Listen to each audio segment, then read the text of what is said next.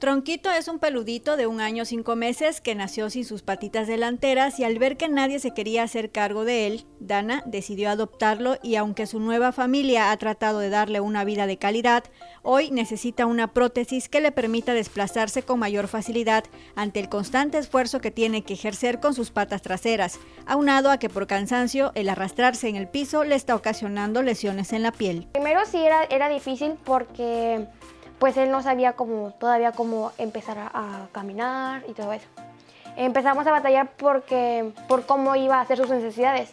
Entonces pues no podíamos todavía adaptarnos nosotros a él. Yo lo saco, yo lo cargo, yo me lo llevaba así a caminar, pero yo lo traía.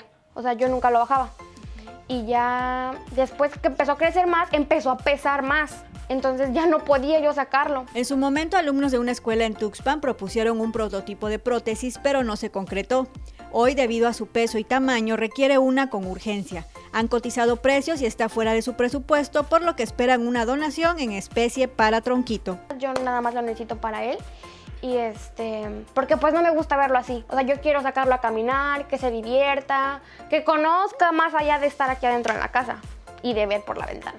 Tronquito ha sido muy afortunado en contar con una familia que lo ha procurado y pese a sus limitantes físicas, logra transmitir una felicidad contagiosa que es imposible de ignorar.